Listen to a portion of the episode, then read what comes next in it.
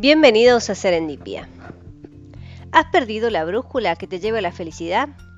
¿No sabes cuál es el camino correcto? Para empezar, te traigo una serie de reglas que quizás te ayuden a encontrar por lo menos el camino hacia el bienestar. En cosa de pocos años el mundo ha ido cambiando. Hay tantos cambios drásticos que nos ha llevado a mirar de distintas maneras nuestro trabajo y a hacer las cosas de modo diferente. Ideas, conceptos y valores con los que fuimos creciendo se han ido transformando o desapareciendo por completo. Muchos hemos tenido que empezar a pensar de forma diferente para seguirnos eh, moviendo en este mundo y seguir avanzando. Eh, si no tenemos una guía para conducir nuestra vida, es natural que en nuestro actuar diario nos sintamos algo perdidos o cuando menos desorientados. ¿Por qué pensaba en estas guías? Porque en general, en, antes, mucho antes, ¿no? Todos se guiaban por eh, la fe, por la religión, de algún modo, eh, pensando en cuáles eran aquellas cosas que debíamos hacer para que Dios estuviera bien con nosotros o para, para vivir de una manera más plena, ¿no? Cuando empezamos a descubrir que hay acontecimientos científicos que nos van mostrando muchas cosas, ¿sí? la gente empezó como a perder un poco la fe. Y si no estás en algún grupo determinado, eh, es como que empezás a perder la guía ¿sí? para poder caminar en la vida, esa brújula que te lleva a poder responderte algunas preguntas y a poder saber qué valores tenés, ¿sí? Y también se ha perdido un poco esta comunicación con los padres, padres trabajando mucho tiempo, eh, niños básicamente criándose criándose entre la escuela, el estudio y muchas actividades y como que vamos dejando de lado un poco el traspaso de estos valores que son tan importantes como para poder saber o encaminarnos en la vida. ¿sí?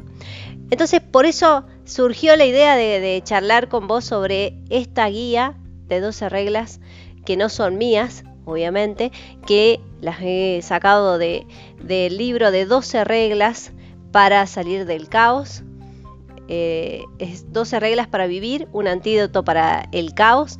Es una propuesta de Jordan Peterson, que es un psicólogo canadiense que escribe y se dio cuenta de esto, ¿no? Analiza la sociedad, analiza las personas y analiza el tema de las emociones. Y se dio cuenta de esto y dijo, bueno, vamos a, a crear 12 reglas, no fueron 6, no fueron 20, sino 12.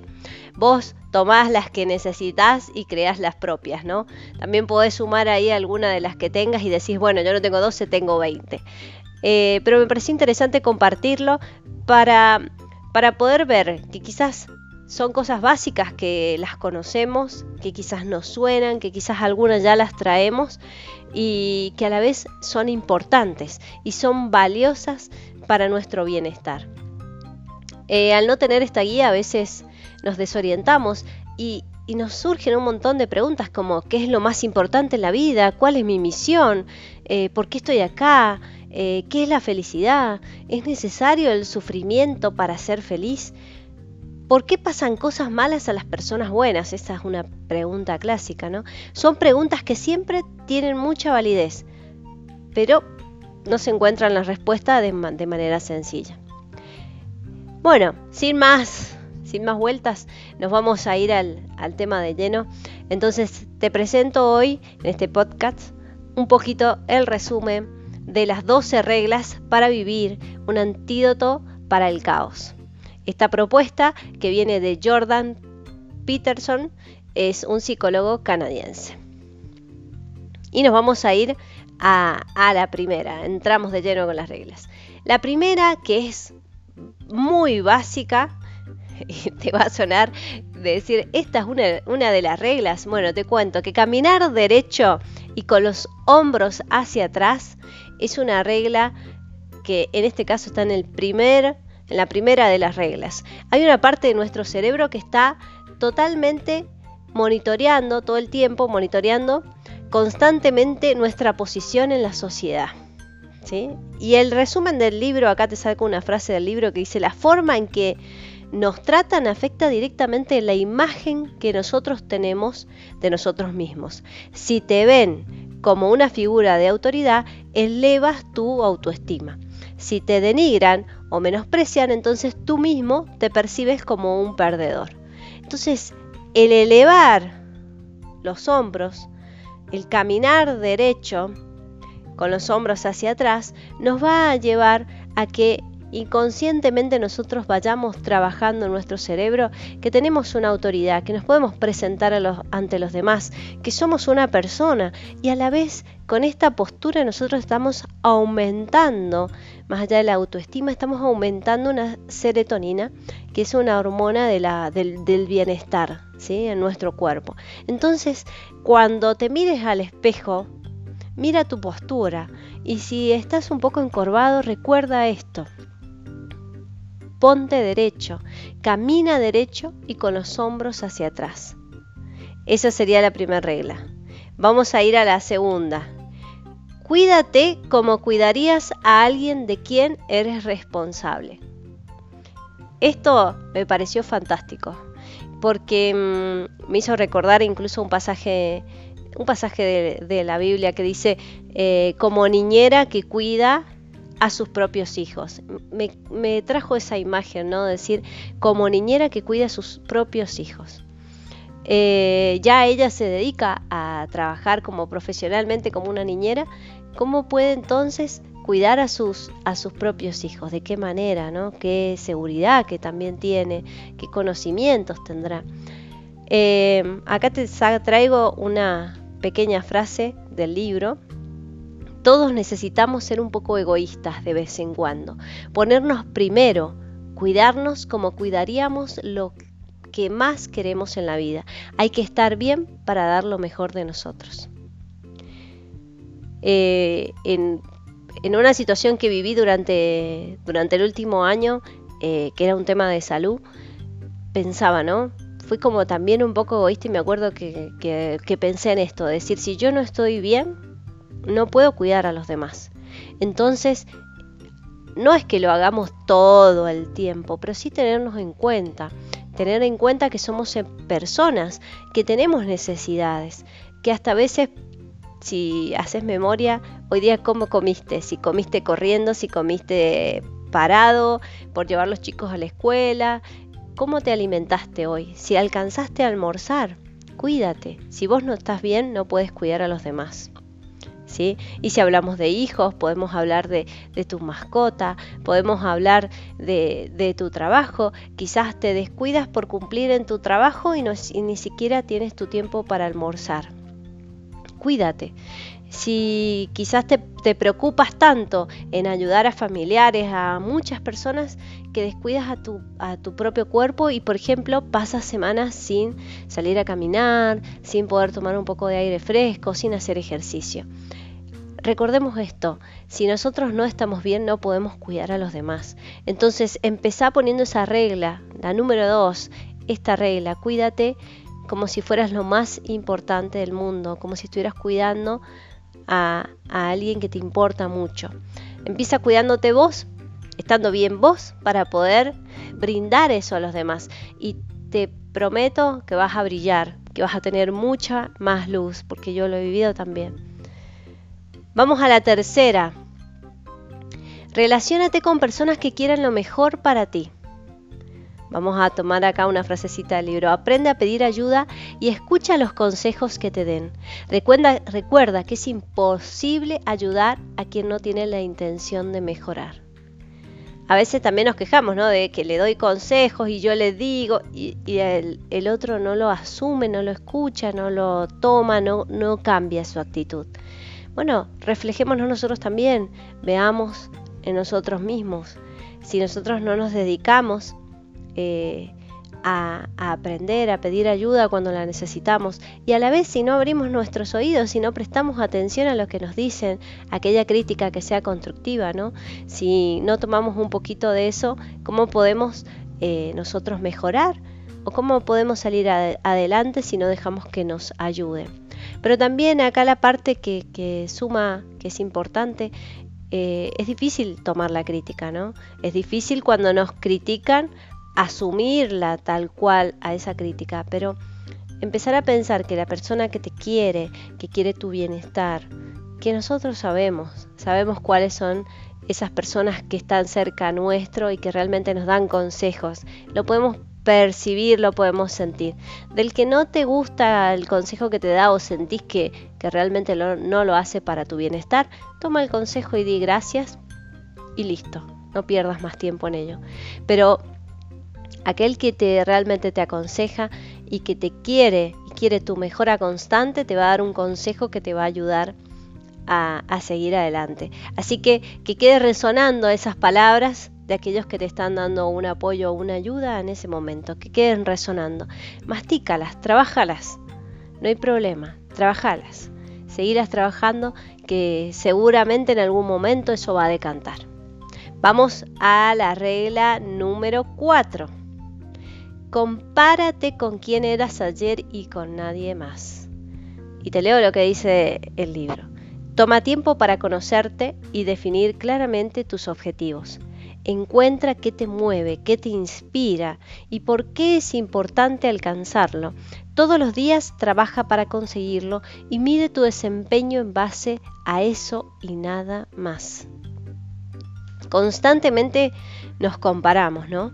Aquel, uh, aquel no estudia o aquel, o te pasa por ahí, vamos a un ejemplo básico, me mato haciendo gimnasia, me mato haciendo dieta y no bajo un gramo y aquel no come o se come todo y baja en una semana. Siempre nos comparamos con alguien más, ¿no? Eh, tenemos los trabajos que tenemos o cómo funcionamos en el trabajo y a qué les funcionan mejor las cosas o es más bueno que yo en informática o sabe, o sabe hablar mejor con un cliente si lo pensamos desde el punto de vista del trabajo siempre nos tendemos a comparar con alguien más. O aquel tiene un mejor auto, eh, aquel tiene una mejor casa, etc. Nos vamos comparando. Y en general con el único que nos tenemos que comparar, o con la única que nos tenemos que comparar, es con nosotros mismos. Con nosotros mismos como fuimos ayer. ¿Y para qué? Para ver el avance, el crecimiento, el cambio que tuvimos o en aquello que nos volvimos para atrás y volver a recomenzar, retomar, como dicen algunos. Únicamente compárate con el que eras ayer. No te compares con nadie más, porque para empezar, eh, depende de tu forma de cuerpo, tu, tu, tu asimilación de los alimentos y todo lo demás, si vas a bajar o no vas a bajar de peso, si estás haciendo las cosas bien o no, todos tenemos cuerpos diferentes. Imagínate si ya lo llevamos a lo físico, que es diferente. Imagínate todo lo que hace lo que vos sos, eso que vos has aprendido, lo que has vivido desde que naciste y fuiste creciendo, todo lo que has internalizado en tus pensamientos, en el desarrollo de tu, de tu cerebro, todo eso hace que vos seas la persona que sos hoy. O sea que no te pareces en mínimo ni siquiera a tu hermano gemelo. Y te lo digo porque son personas diferentes. Pueden ser muy parecidos físicamente, pero a la vez son muy diferentes. Todo lo que vos pensás, crees, todo lo que has estudiado, cómo se combinan esas cosas en tu cerebro hacen ser la persona que sos hoy. Entonces compárate con vos mismo. Nunca vas a ganar nada comparándote con alguien más. Esto es lo que nos dice el libro. Compárate con quien eras ayer y con nadie más. Me parece que es una excelente frase. Nos vamos a la quinta. No dejes que tus hijos hagan cosas que te alejen de ellos. Quien no recibe retroalimentación cuando hace algo incorrecto crecerá pensando que lo que hace es aceptado. Ocúpate de poner las reglas muy claras desde el principio. Ayuda a formar la estructura de los que vienen detrás de ti. Si no lo haces en el momento adecuado, la sociedad se encargará de castigarlo más adelante. Esta regla es, fundamental para, bueno, para los que no tienen hijos, yo creo que lo puedes aplicar también a, los sobrinos, ¿sí? A veces cuando están perdidos, cuando no tienen una guía, cuando ves que sus papás no, no se preocupan de esa guía o de marcar algunos valores. Yo pensaba y, y, lo charlaba con unas personas, a veces juzgamos, pero a veces no sabemos qué qué hay detrás, ¿no? Si vamos a un ejemplo básico, eh, si en una casa solamente se alimentan de, carne y no comen nada de verduras, por ejemplo, quizás esa persona y ese niño creció pensando que era lo mejor y que es la única forma en la que comen. ¿sí? Después, cuando él es más grande, descubre que hay un mundo de verduras de las que se puede alimentar o de otros alimentos que también hacen bien. Imagínate en eso y si nos vamos, tenemos ejemplo para poner un montón de ejemplos. Si alguien crece, eh, va creciendo y ve que la agresión es algo correcto y nadie le explica que eso eh, que no es no es algo que sea saludable, no es algo que nos haga bien, no es algo que nos una al otro. Imagínate que esa persona crece así y cree que está bien, ¿sí? Porque ya lo vio y porque creció en ese, en ese ambiente, ¿sí? Es importante esto por más que no, que no sean tus hijos, porque quizás lo pensaba yo de, bueno, hay alguien que escucha que no, que no tiene hijos. Bueno, pero quizás siempre hay alguien que puedas darle ese pequeño consejito o ayudarlo, porque si no la sociedad lo va a castigar más tarde. Es importante ir mostrando esos valores, esas cosas que son pequeñas, pequeñas cosas en ese momento, pero que son importantes. Vamos a la regla número 6. Pon tu casa en orden. Sincérate contigo mismo. Considera si no puedes entregar tu 100%, ¿por qué haces algo que no te satisface? ¿Por qué solo cuando haces algo que te hace sentir más grande puedes entregarte por completo? ¿Sí? Es muy fácil culpar a alguien más por los problemas que tenemos. Eh, lo que no es tan sencillo es hacer una evaluación a conciencia de nuestros actos, de señalar a alguien más como culpable. Recuerda esto, antes de apuntar, reflexiona. Si ya hiciste todo lo posible, si agotaste todas las opciones y aún así no has conseguido lo que buscas, recuerda esto de no culpar a nadie, no culpar a alguien más, ¿sí? sino ver cuál es el origen del problema y generalmente está en nosotros. Y, también me hace recordar esto, ¿no? de, mirar a, de mirar a los demás Recuerda que cuando vos estás apuntando con un dedo y más hay otros que te están apuntando a vos. Entonces recordar esto y decir, eh, no mirar a los demás y reclamar o juzgar. Porque nosotros también a veces vemos cosas en los demás que a nosotros nos molestan. Si las ves es porque vos también las podés llegar a tener y no te das cuenta o tu inconsciente te está haciendo de alguna manera ver esas cosas que te molestan y quizás vos las haces igual, o sea, vos también las haces. Así que pensá en esto, cuando vos señalas con un dedo y otros que te están señalando a vos. Y es muy importante esto, ya el hacernos cargo de nosotros mismos y de ver qué es lo que está mal en nosotros sin culpar a los demás, porque si lo hacemos todo el tiempo, no nos hacemos cargo de nuestra vida, no nos hacemos cargo de nuestras decisiones, no nos hacemos cargo de nuestros errores, no nos hacemos cargo de lo que hicimos mal. Y quizás eso no es tan grave lo que hicimos, pero sí nos trae esta, esta culpa medio escondida y que produce produce cambios en nuestro cuerpo, en nuestro cerebro, en nuestra manera de pensar y nos transforma en una víctima y sin darnos cuenta que somos nosotros los responsables, ¿no?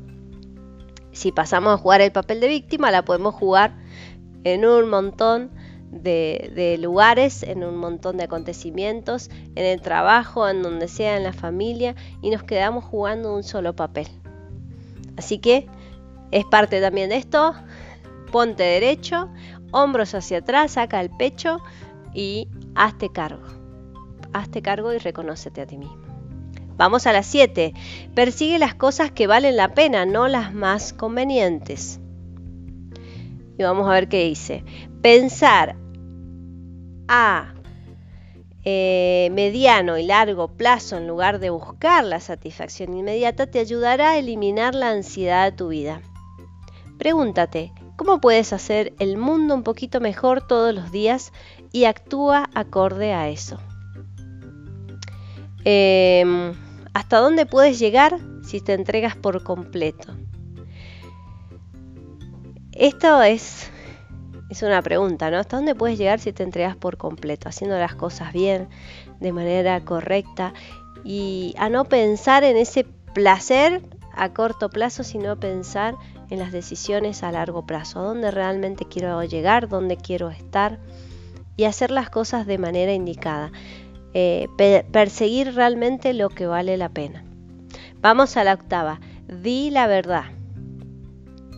¿Qué dice el libro? Si haces un trabajo que no te gusta, mantienes una relación que no te satisface o pasas por alto el efecto negativo de un mal hábito que tienes, lo estás, te estás mintiendo a vos mismo.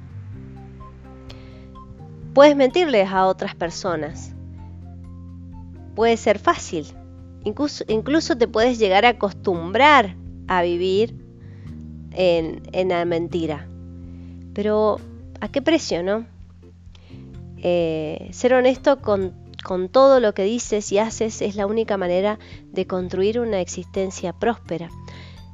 Pensaba en esta palabra porque mm, eh, vamos construyendo una imagen en base a una mentira, en base a algo que, que dijimos o nos ponemos en un pedestal y en algún momento esas mentiras tienen que irse haciendo como una bola de nieve, ¿no? Porque tenemos que salir a poner otra mentira para cubrir la que dijimos primero y para que sea creíble la primera y así. Y caemos en nuestra propia trampa donde nos empezamos a creer realmente esa situación y en algún momento cuando ya esa bola de nieve se transforme, sea tan grande y llegue a un momento donde ya no la podamos sostener y caiga, eh, vamos a quedar directamente al desnudo.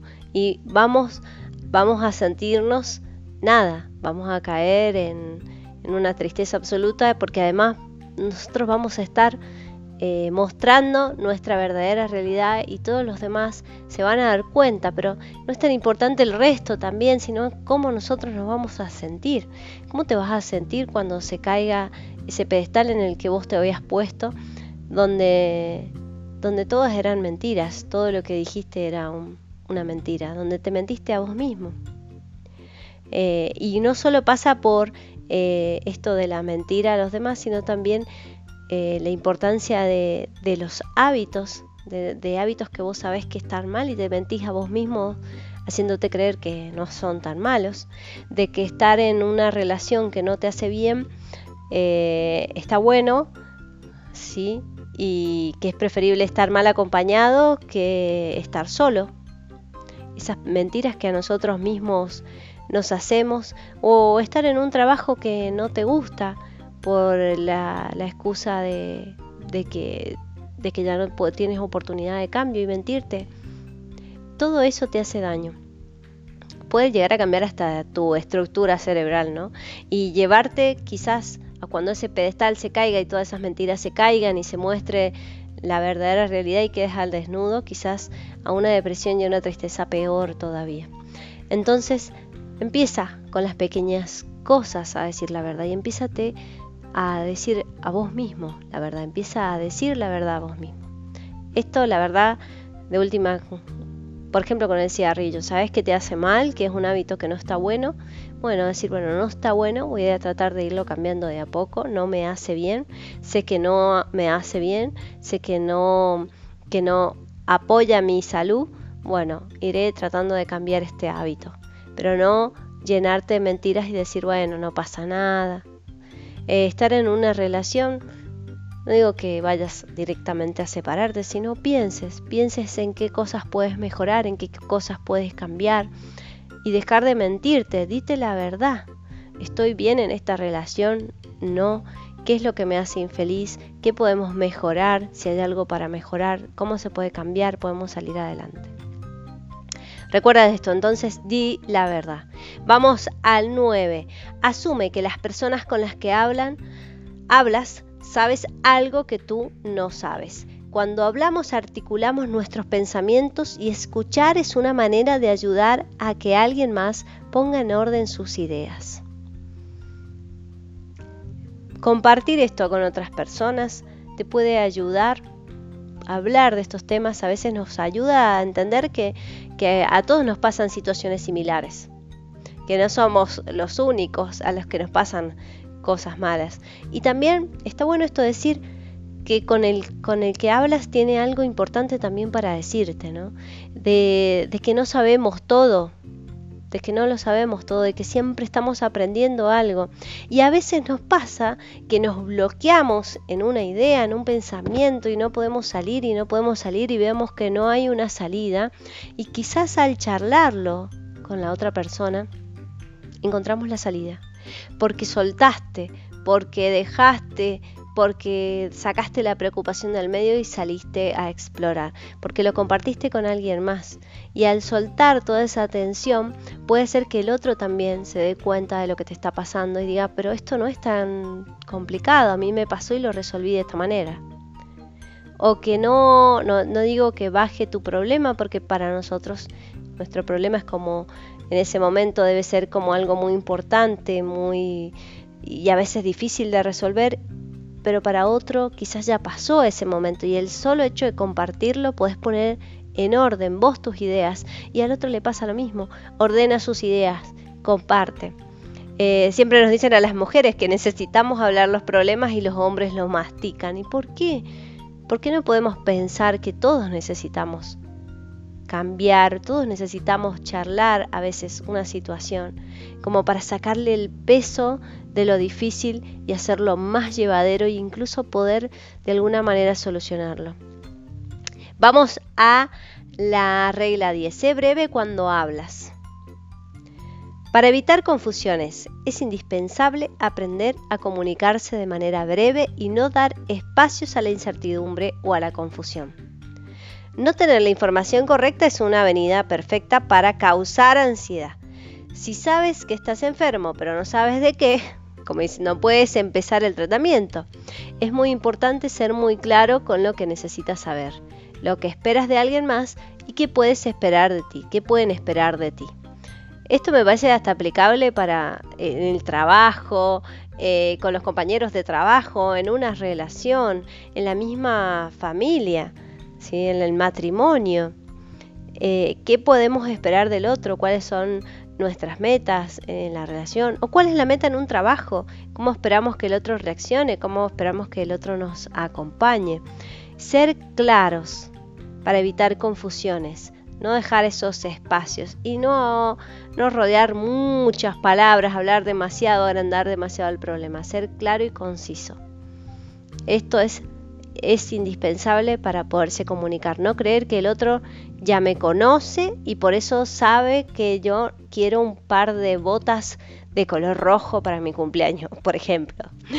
Nadie lo sabe a eso. Esos pensamientos están en tu cabeza. No el otro porque te conozca hace 10 o 15 años debe saber que vos querés justamente ese regalo para tu cumpleaños. Mirá de qué manera simple. Date a conocer. Pedilo hablalo, charlarlo. Y en esto tan simple como un regalo de unas botas, pueden surgir muchos temas más. Para evitar confusiones es indispensable aprender a comunicarse de manera breve. Vamos al 11. Deja a los jóvenes tranquilos cuando estén patinando. Esta me pareció, pareció muy buena la idea. Muy buena la, la regla, perdón. Cuando alguien que está probando sus habilidades, talentos y límites, lo mejor que puedes hacer es crear un espacio seguro para que lo haga, pero que no lo detenga. No salir directamente a bloquear, no, no hagas esto que te vas a... No, busca la manera de acompañarlo, de sostenerlo en el caso de que, de que suceda algo, de cuidarlo, darle su seguridad, pero no de bloquearlo porque así, de esa manera, con las personas que han ido tomando riesgos, se van dando cuenta de dónde están sus límites, a, dónde pueden llegar, y si no, han ido descubriendo muchas cosas. han, han, habido descubrimientos importantes gracias a personas que se arriesgaron y que fueron un poco más allá. Entonces, deja a los jóvenes tranquilos cuando estén patinando. Vamos a la número 12. Y acá terminamos. Acaricia a los gatos que encuentres en la calle. Ayuda a quien lo necesita y disfruta de las pequeñas cosas buenas de la vida, las que te hacen más emocionante y tolerable todavía la vida. Disfruta tomar un café, acariciar a tu mascota o ver a los niños correr en un, en un charco de agua. Querer a alguien y armar la vida significa que aceptás lo bueno y lo malo que hay en ella. Eh, no puedes escapar de eso, pero sí puedes ayudar a disminuir el dolor que veas en el mundo. Acaricia entonces a cada gato que te encuentres en la calle. Eh, me parece muy linda esta frase.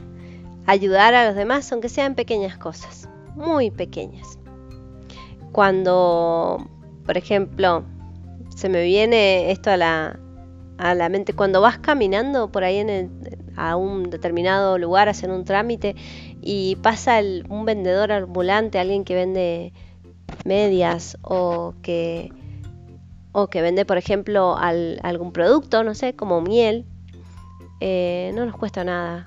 A veces, si podés ayudarlo con una bolsita, comprarlo. Es una persona que, que estuvo recorriendo quizás muchos lugares para poder vender y, y quizás parte de, su trabajo poder llevar algo de algo digno a su hogar y lo hace de esa manera. Y a veces con ese simple gesto de una pequeña compra, no te estoy diciendo que compres a todo el mundo, pero sí por lo, por ahí lo vas a, vas a ver, lo vas a sentir. O por ejemplo, ayudar a alguien a cruzar la calle, volverlos unos, eh, unos ayudadores en la sociedad con pequeños gestos con pequeños gestos como incluso el de, el de tirar el papelito que está en la vereda en el tacho de la basura. Con eso ya estamos aplicando un montón y pensando en este efecto, ¿no? De que quizás alguien nos vio y pensó que, estábamos haciendo bien y le gustó la idea y, y compartimos un poquito de luz también. Así que bueno, te recuerdo las 12 reglas, haciendo el resumen final que, me parece que es muy lindo el libro. 12 reglas simples que quizás ya las conozcas, pero que quizás te den un inicio para, tu vida, para buscar la felicidad, para ver por el camino que vas. Camina derecho, la 1, y, y, con los hombros hacia atrás. 2. Cuídate como cuidarías a alguien de quien eres responsable. 3. Relaciónate con personas que quieras, eh, que quieran lo mejor para ti. 4. Compárate con quien eras ayer y con nadie más. 5. No dejes que tus hijos hagan cosas que te alejen de ellos. 6. Pon tu casa en orden. 7. Persigue las cosas que valen la pena, no las más convenientes. 8. Di la verdad. 9. Asume que la persona con la que hablas sabe algo que tú no sabes. 10. Sé breve cuando hablas.